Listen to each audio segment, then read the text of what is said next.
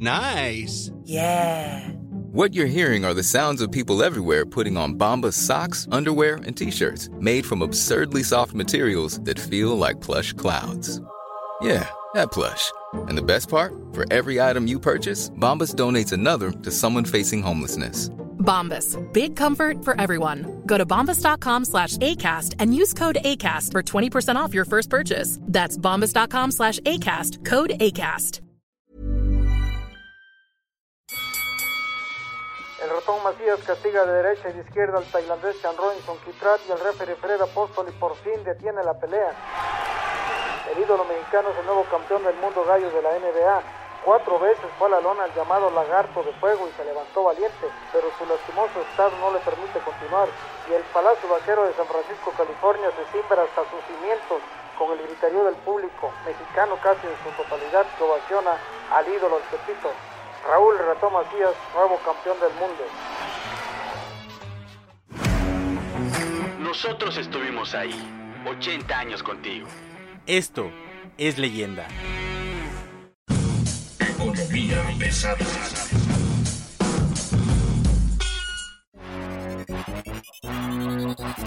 ¿Cómo están ustedes? Bienvenidos, buen día. Están ustedes llegando a Economía Pesada, un territorio que busca tener la reflexión crítica y concreta sobre lo que ocurre en los negocios, la economía y las finanzas públicas de la 4T. Mi nombre es Luis Carriles, arroba Luis Carrujos, y como siempre es un gusto que esté usted hoy con nosotros en un momento donde dejaremos que los chairos festejen mientras nosotros iremos al fondo de las cosas. Conmigo está Mario Alavés, editor de finanzas del Sol de México. ¿Cómo estás, Mario? Muy buen día. Tenga para que aprenda. Tenga para que aprenda. ¿Cómo ve los números de la 4T en su informe? Resulta ahora que el presidente Andrés Manuel López Obrador de la 4T, líder de la renovación moral, me suena conocido, tengan mejores números, dice él, que los gobiernos neoliberales. Yo nomás tengo un tema. Me parece increíble que un presidente festeje las remesas que llegan de otro país en lugar de festejar la riqueza propia. Bueno, el presidente presumió siete récords, siete récords, de los cuales... Siete. Todos ellos son, digamos, sujetos de revisión. ¿Te parece si empezamos por, precisamente por las remesas? Eh, independientemente de los cuatro mil y tantos millones de dólares que llegaron en julio, cuatro mil millones de dólares, imagínate, la mitad de lo que supuestamente va a costar dos bocas. En el mismo informe de gobierno, la Secretaría de Hacienda, que es la encargada de hacer esa parte del informe de gobierno, reconoce que esto es gracias a los estímulos económicos aplicados por que en donde sí se aplican estímulos económicos por parte del presidente Joe Biden. O sea, yo no sé cuántas remesas manda el gobierno federal, ¿eh? O sea, yo no sé cuánto dinero sale del gabinete para, para mandarle a los paisas en Estados Unidos para que les regresen como remesas. Esa es una. Además, eh, hay estudios internacionales que señalan que los países que reciben más remesas son los países que están en peores condiciones de forma interna. Estos son estudios internacionales elaborados por el Banco Internacional de Pagos, el Banco Mundial, el Banco Interamericano de Desarrollo. O sea, todos coinciden en esta parte. Dejemos de lado las remesas. Presumió también un récord en reservas internacionales del Banco de México. ¿A qué costo, no? No, no, no, deja de eso. O sea, ¿te acuerdas de dónde viene ese récord?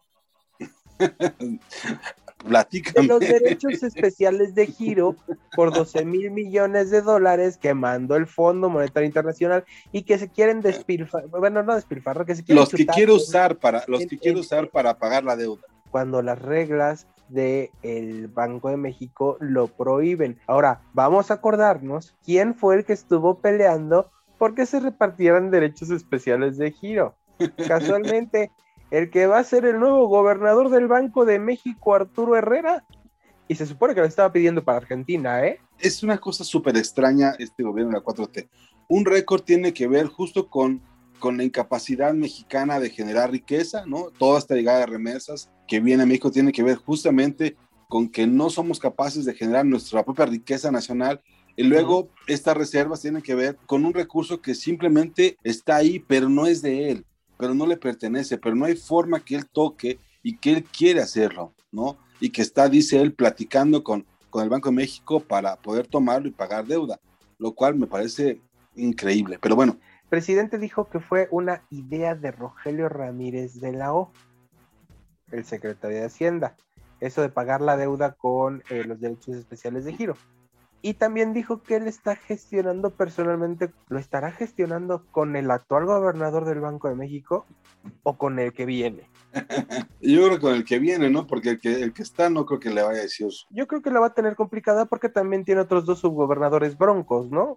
Eh, Jonathan Heath y Gerardo Esquivel, que quienes, eh, o sea, Gerardo Esquivel ya lo acusó de ultraconservador. Después se disculpó, pero ya le dijo ultraconservador. Jonathan Heath, que tampoco le rinde pleitesías ni le dice sí, señor presidente, a todo. No sé si la vaya a tener fácil porque finalmente el Banco de México es un órgano colegiado que depende de los cinco votos de los cinco integrantes de la Junta de Gobierno, de los cuales uno es de la administración anterior, uno está por salir, que es el gobernador este, Alejandro Díaz de León, tiene dos subgobernadores broncos, así que nombramientos, nombramientos, nomás tiene dos. Pero bueno, vayamos al siguiente punto. ¿Cuál quieres tocar después? A mí me gustaría hablar del tema este de la, de la apreciación del peso. ah, no, pues sí, como él controla los mercados como buen este, dictador eh, global, pues está bien. Cuando el, el, dólar sube, maldito mercado. Cuando el dólar baja, somos una fregonería. Está bien. Lo que me llama la atención es, es, que no se habló, el tema del tipo de cambio está íntimamente relacionado con las reservas internacionales y el actor del Banco de México, que influyen muy poco, pero que también pues permiten dar estabilidad al tipo de cambio. Es difícil pensar que pues cuando el, el tipo de cambio sube, o sea, cuando el dólar se encarece, pues es culpa del mercado y cuando el dólar se abarata, pues es, es que lo estamos haciendo todo muy bien. Tengan para que aprendan. Yo creo que el tengan para que aprendan no iba por el, eh, por el tema de, de cómo gobernar un país, sino tengan para que aprendan cómo maquillar las cifras y cómo manejarlas a nuestro favor. El siguiente punto que se me hace muy divertido es el aumento al salario mínimo.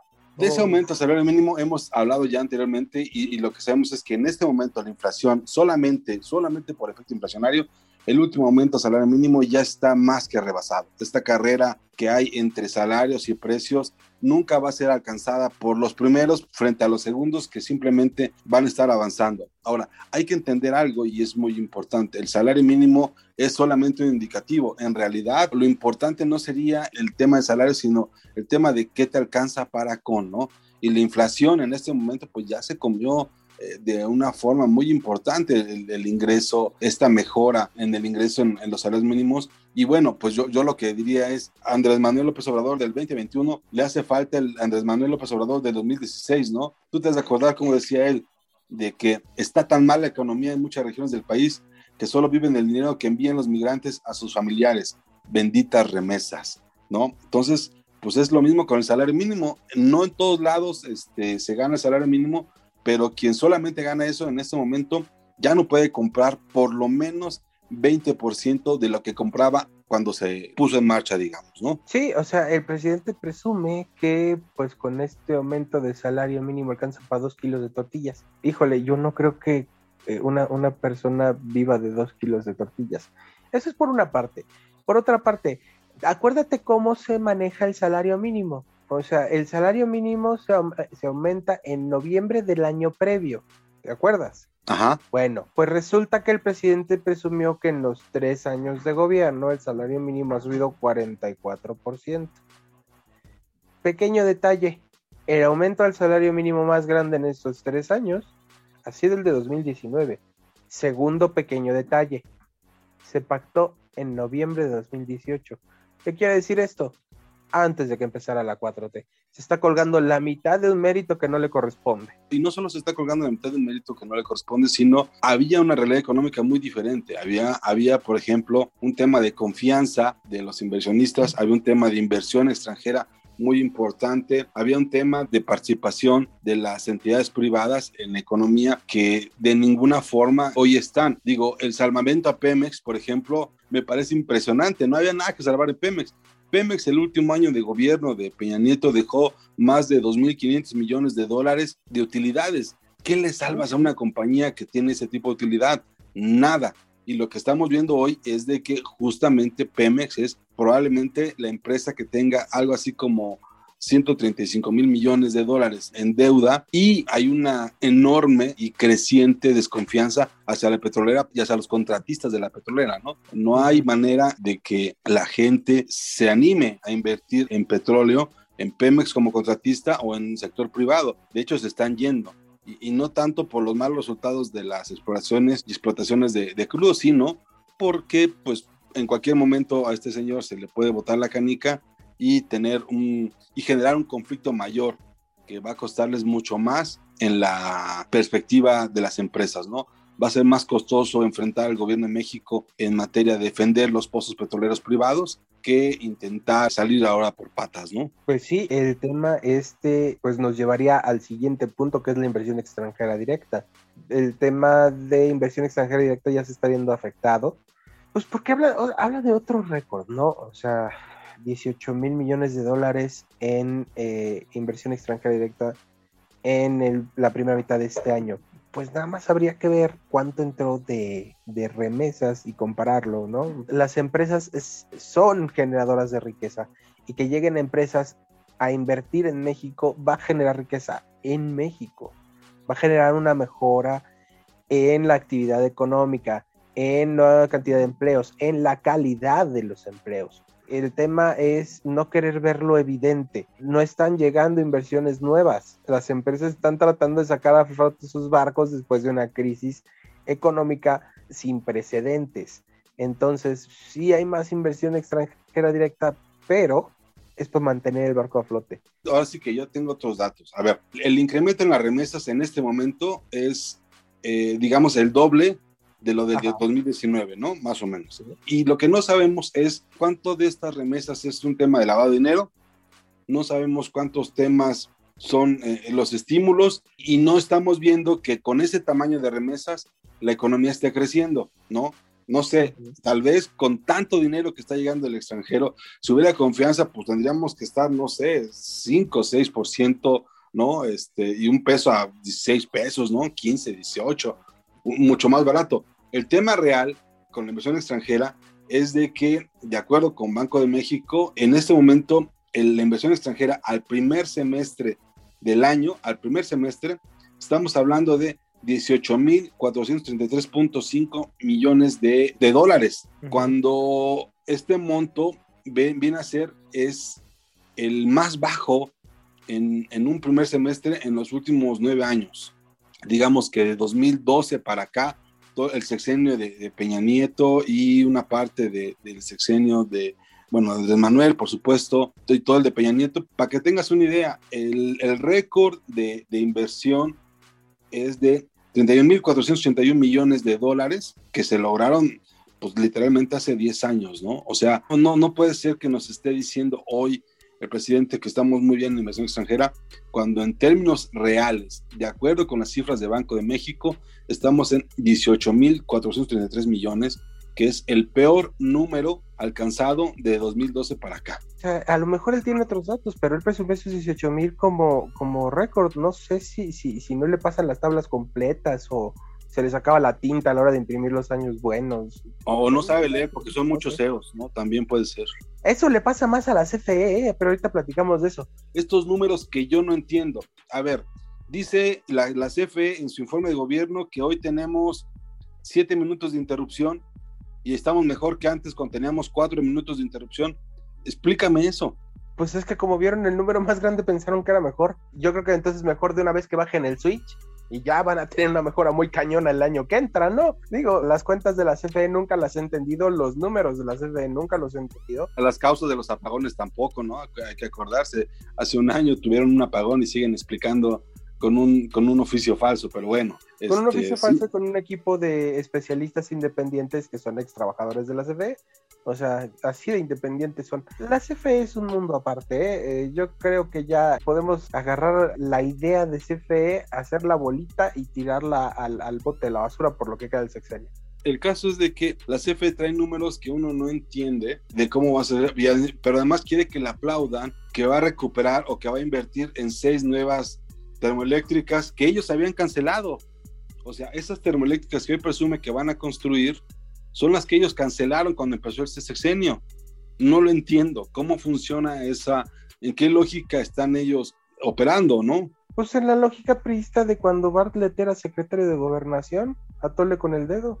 La revisión de los datos de la 4T siempre es interesante por varias, varias razones. Normalmente no coinciden con la realidad sus, sus ideas y aún su tengan para que aprendan, pues sería una cosa de que tendría que revisar el presidente. Estamos hablando de inversión extranjera directa que se le está cayendo a él de las manos, incluso contra sus propios años. Lo mencionábamos, el año pasado se obtuvieron 24, 31 millones de dólares de inversión según Banco de México, y este año no creo que lleguemos ni a los 20 mil, ¿no? Entonces, pues ahí, vamos a tener problemas. Primero. Y segundo, hay dos asuntos que nos, que nos falta revisar rápidamente. Uno de ellos es el avance que dice él hay en el índice de precios y cotizaciones de la Bolsa Mexicana de Valores, un asunto de privados, entre privados, que tiene que ver básicamente con lo que hace el sector privado, y dice él que pues en este momento tenemos los mejores niveles de la bolsa y es gracias al gobierno. No, pues no. El índice de precios y cotizaciones depende de qué tanto confía el mercado en las empresas que cotizan en la bolsa.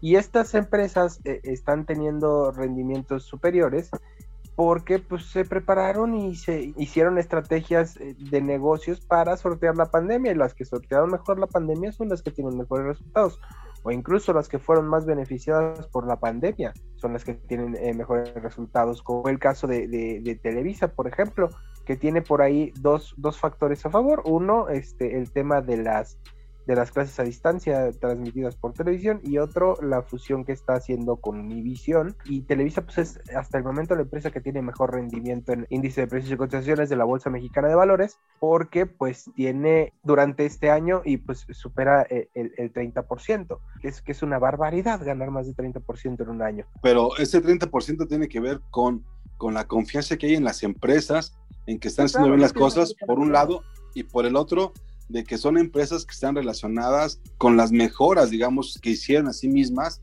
para enfrentar la pandemia. No, no es porque el gobierno esté interviniendo o les esté ayudando o, tengan una mejor, eh, una mayor certidumbre jurídica sobre lo que están haciendo. Al contrario, si bien es cierto, rebasaron ya los 53 mil puntos en el IPC, que es, que es una cifra enorme, este, también hay que tomar en cuenta que tiene que ver con sectores muy específicos, ¿no? ¿Quiénes subieron? Por los que están relacionados con la pandemia. Subió América Móvil, subió Axtel, subió Bimbo, subieron los bancos, Televisa, subió Gruma, que es alimentos, ¿no? Subió Walmart, probablemente una de las empresas que en este momento esté vendiendo mejor por, por internet, ¿no? Entonces, se me hace increíble que sea el presidente el que presuma los resultados de una pandemia que está beneficiando claramente a un grupo específico de empresas por ejemplo, Televisa, por ejemplo, América Móvil, por ejemplo, Axtel, que son empresas que necesariamente tendrían que crecer cuando lo que estás haciendo es mandar a la gente a su cajar, ¿no? Es, es extraño esto.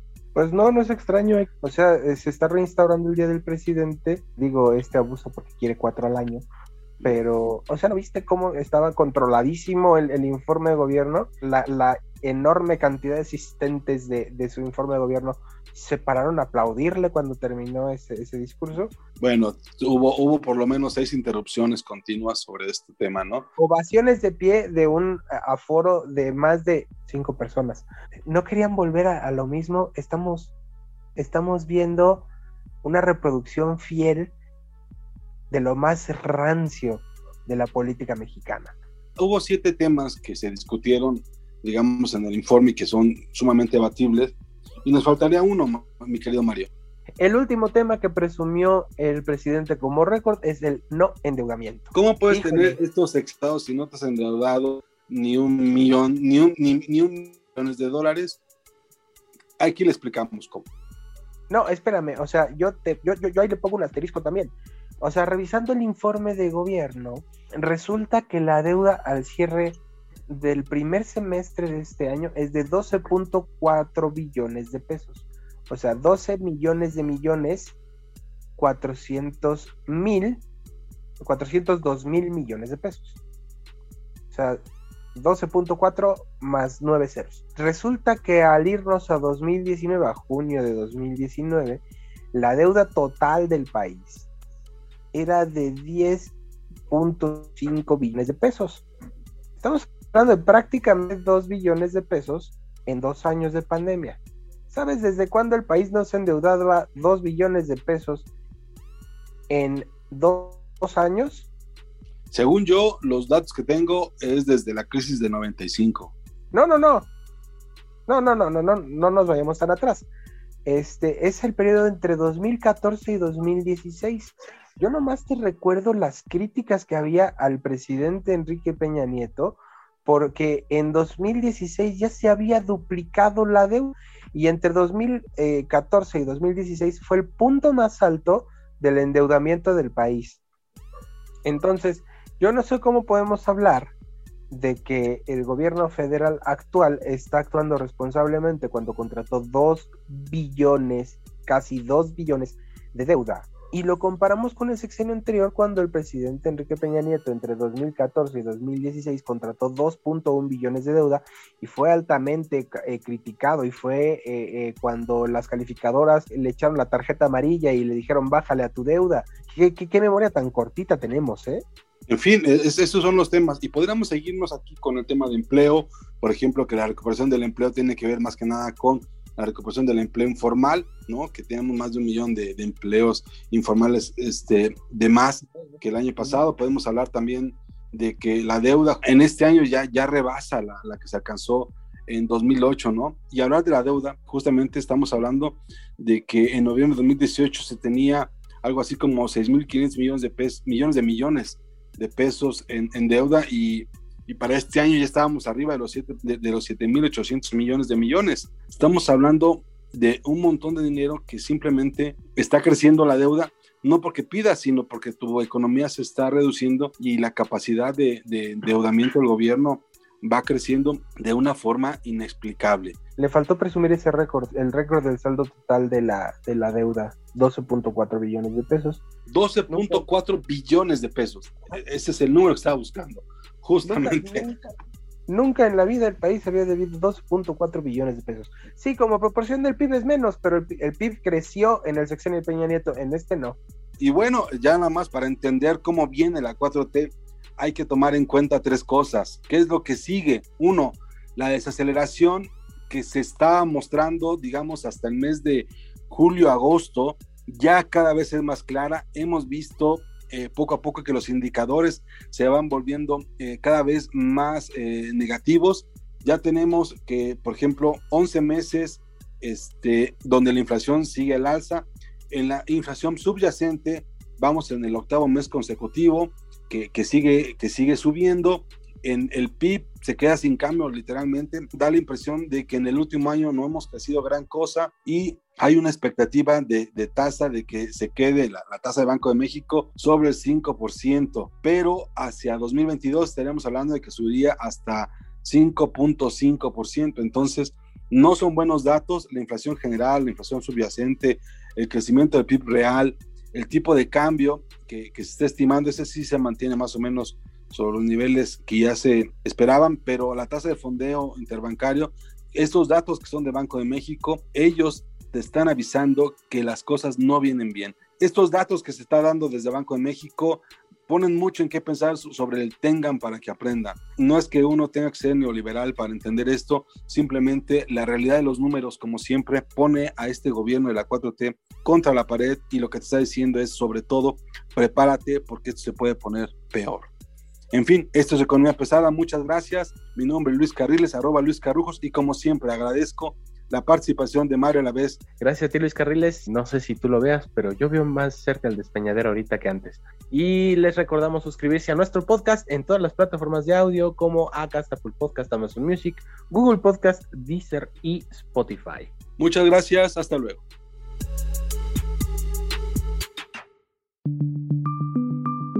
Esta es una producción de la Organización Editorial Mexicana.